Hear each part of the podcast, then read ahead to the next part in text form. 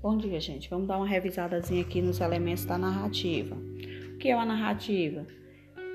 A narrativa em si é a exposição de fatos de forma sequenciada, narrada, contada, que ocorre ao longo do tempo.